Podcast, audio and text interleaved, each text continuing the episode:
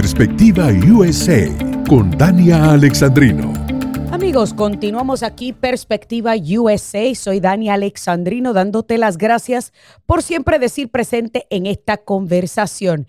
Y como te estaba diciendo en el primer segmento, una de las cosas que trae consigo la inmigración ilegal y los récords de, de cruces ilegales es la cantidad de tráfico que tenemos a través de toda la frontera sur, de narcotráfico.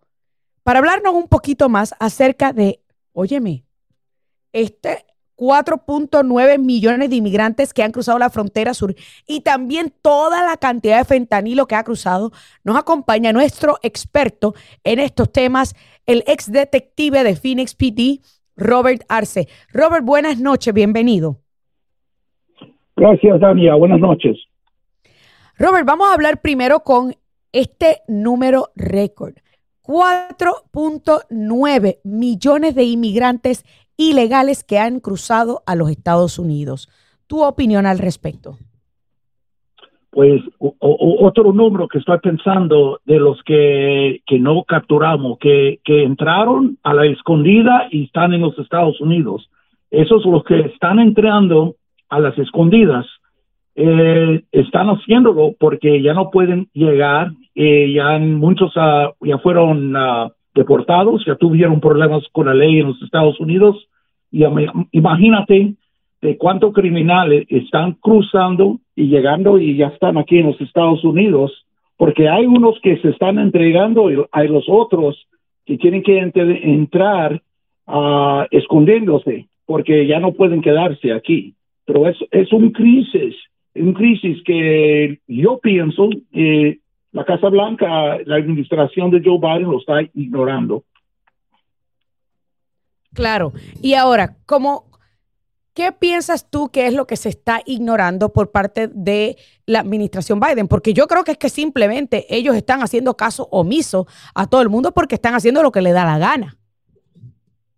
Sí, es que no están respetando la ley que tenemos, en, que ya está en lugar, eh, la ley que tenemos que debemos estar aplicando esa ley, porque si no, porque lo que está pasando, estamos encontrando puro desorden, caos en la frontera, y entonces también el sufrimiento de los migrantes que están saliendo de su país y que están cruzando por todas partes del mundo, no solamente Latinoamérica, pero llegan de todas partes del mundo, y entonces ya para llegar a la frontera están cruzando por partes de México y eh, corre un peligro, pero grandísimo, muy grave en, unas, esas zonas donde hay mucho control de los carteles o los ah, grupos criminales que están moviendo gente. Y entonces, por ignorando todo este problema, es que el, el, el mundo está viendo que no hay nada que están haciendo que no tenemos control, no tenemos bajo de control la frontera y más y más siguen llegando. Y te pregunto, porque por ejemplo, estaba yo hablando en el primer segmento de algunos de estos alcaldes y algunos gobernadores que están tomando las cartas, o sea, en sus manos para poder tratar de hacer algo para apaciguar o controlar estos, estos cruces ilegales, ya sea de personas o de narcotráfico. Uno de ellos es el alcalde de Yuma, Arizona, eh, Nichols, Douglas Nichols, quien decidió poner contenedores a lo largo de la frontera de Yuma para tratar de detener y ya lo están criticando algunos demócratas porque dicen que esos asuntos no le competen a él, sino al gobierno federal. Pero si el gobierno federal no está haciendo nada, Robert, ¿puede un gobierno local tomar cartas en el asunto? Yo pienso que sí, porque el gobierno federal no está haciendo su trabajo y está causando mucho problema en la frontera. Aquí en Arizona, en este tiempo, no es un no es la temporada donde deben andar llegando migrantes, está haciendo mucho calor y los elementos es muy duro muy duro y también no hay tanto agentes de la patrulla fronteriza porque la mayoría están cuidando migrantes que se están entregando y no tenemos los números de personal que andan trabajando con, con la patrulla fronteriza que en, en, tiempos pasados podían andar uh, patrullando la frontera buscando migrantes que están teniendo problemas con, pues con procedimientos porque hace tanto calor ahorita. Claro, entonces, eh, pero lo que, lo que, y yo entiendo que ellos pueden obviamente brindar asistencia a los inmigrantes, pero en términos de hacer lo que está haciendo el alcalde de Yuma, de poner estos contenedores para crear una especie de muro, ¿es algo que puede hacer un gobernante local? Yo pienso que sí, porque ese, ese, ese, el señor Yuma es que él, él está tratando de enfrentar el problema que se que está ocurriendo ahí en la frontera de Yuma. Y también ahorita lo que está pasando cerca de Yuma, en el otro lado de, de México, en San Luis Río Colorado, hay una guerra, hay una guerra entre los narcos que están peleando y, si no puede, si no podemos proteger la frontera, los criminales que están peleando ahí también muy fácil pueden cruzar y entrar a los Estados Unidos. Ok, entonces tú, en tu opinión, ellos sí pueden hacer algo similar. Otra crítica que está viniendo por parte de los demócratas, incluyendo a muchos este, de estos gobernantes que están optando por montar a estos inmigrantes y enviarlos a las ciudades demócratas como Nueva York, como Washington, D.C., como Delaware, están recibiendo crítica no solamente de los demócratas, sino también de la prensa nacional, porque nuevamente dicen que están violando reglamentos de procesamiento de ilegales. ¿Cómo tú lo ves? Tú que fuiste policía, que trabajaste en la frontera, que trabajaste del, lado de México, es el gobernador Abbott dijo que esto es completamente voluntario. ¿Están entonces el gobernador, a pesar de que es voluntario, violando la ley? No, yo no pienso que está violando la ley y también es que yo estaba leyendo, yo hablé con unos oficiales que están trabajando en la frontera y a, los migrantes que están llegando, muchos de los migrantes son de Centroamérica, de otras partes de Latinoamérica al sur, y ellos ya tienen familia en Nueva York, en Washington, D.C., en esos, esas zonas allí. Por eso muchos migrantes están en acuerdo de salir y llegar a un lugar donde pueden encontrar sus familiares. Y entonces los, los, eh, los políticos de Nueva York y Washington, D.C. se están quejando, pero no se dan cuenta lo que están causando en las ciudades ahí cerca de la frontera. Claro. Entonces, te pregunto ya, este Robert, porque se nos está acabando el tiempo aquí, este, y porque el tiempo se va volando. Eh, Vamos a hablar entonces ahora sobre el, el, ok, me están diciendo que todavía tenemos tiempo. Vamos a hablar sobre el tema, obviamente ya hablamos sobre los cruces ilegales, las personas, pero una de las cosas que hemos estado viendo y que todos los días vemos, y tú que estás tan al tanto porque has peleado en la calle contra el narcotráfico, estamos viendo récords, pero récords increíbles de cruces de fentanilo y de opioides.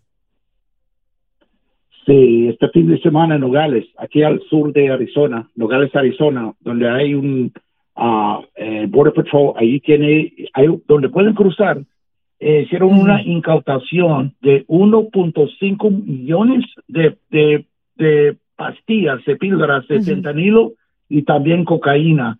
Y es que estos grupos uh, criminales, los carteles, están aprovechando el caos que están encontrando, que porque ellos saben que de vez en cuando van a perder, ah, van a perder una cantidad de droga, pero por el momento está cruzando como cada semana, estamos leyendo un récord de que está entrando y está envenenando a nuestro público. Entonces, una de las cosas que he dicho, sea de paso, que tú y yo estuvimos hablando en una ocasión sobre precisamente el fentanilo, es que, por ejemplo, con una pastillita que entra a los Estados Unidos, el suficiente, algunas de estas pastillas son tan potentes que si tú raspas la pastillita, el, e, ese polvito que puede cubrir la fecha o el año en un penny, en, un, en una moneda de un centavo, es lo suficiente para matar una, inclusive en ocasiones hasta varias personas. Ese es el tipo de fentanilo que está entrando. Sí, con el polvo. El polvo de fentanilo es mucho más peligroso porque el polvo, si lo tientas y entonces tientas tu boca, te puede, eh, te puedes enfermar, te puedes morir. Lo que está pasando con las pastillas que están entrando, solamente dos miligramos de fentanilo en una pastilla de 30 miligramos te puede matar. Y es que ahorita también estamos en, pues ya está comenzando la escuela, las high schools, las universidades, y esta droga es una droga de moda. Tenemos que tener mucho cuidado porque mucha gente piensa que están tomando una pastilla farmacéutica, pero es una pastilla que lo fabricaron en México con productos de China o India y ya cuando llegan a las calles de los Estados Unidos corre mucho peligro. O sea, eso como quiera los chinos están inmiscuyéndose aquí. Sí, claro, claro. o sea, que ellos no, comparten una frontera con nosotros, pero logran colar su basura hacia los Estados Unidos. Sí, mira, uh, Dania, una vez estaba en una prisión en México y estaba hablando con un narco, un, señor de un cartel, y yo le, yo le pregunté que no se preocupen de tanta gente que está muriendo en los Estados Unidos con ese fentanilo. Se rió y me dijo, no son nuestros hijos. Eso es lo que me dijo y a ellos solamente les importa el dinero. Claro, claro. Es realmente increíble lo que estamos viendo ocurrir aquí en los Estados Unidos. ¿Crees tú que hay alguna solución de pronto inmediata a esta situación caótica que tenemos en la frontera sur? Si no podemos controlar la frontera, la única cosa que podemos hacer es tratar de educar el público del problema, el peligro que corremos con este, con esta droga que está por todas partes de los Estados Unidos. Está en Alaska, está en Nueva York, está en Maine, está en todas partes, porque si no podemos controlar la frontera, siempre va a seguir entrando, porque estos grupos de narcos están, solamente les importa el dinero para tener poder. Y con el poder y el dinero pueden comprar políticos en México y aquí en los Estados Unidos, pueden comprar policías, militares, lo que sea. Claro.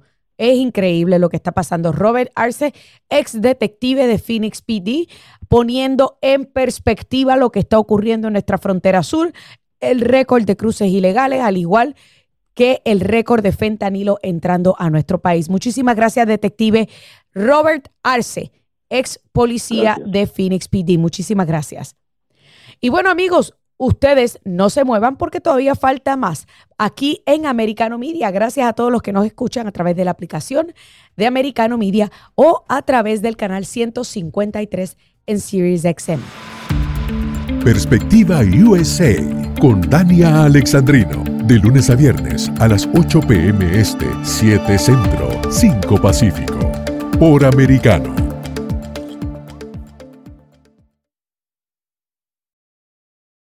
This podcast is a part of the C Suite Radio Network.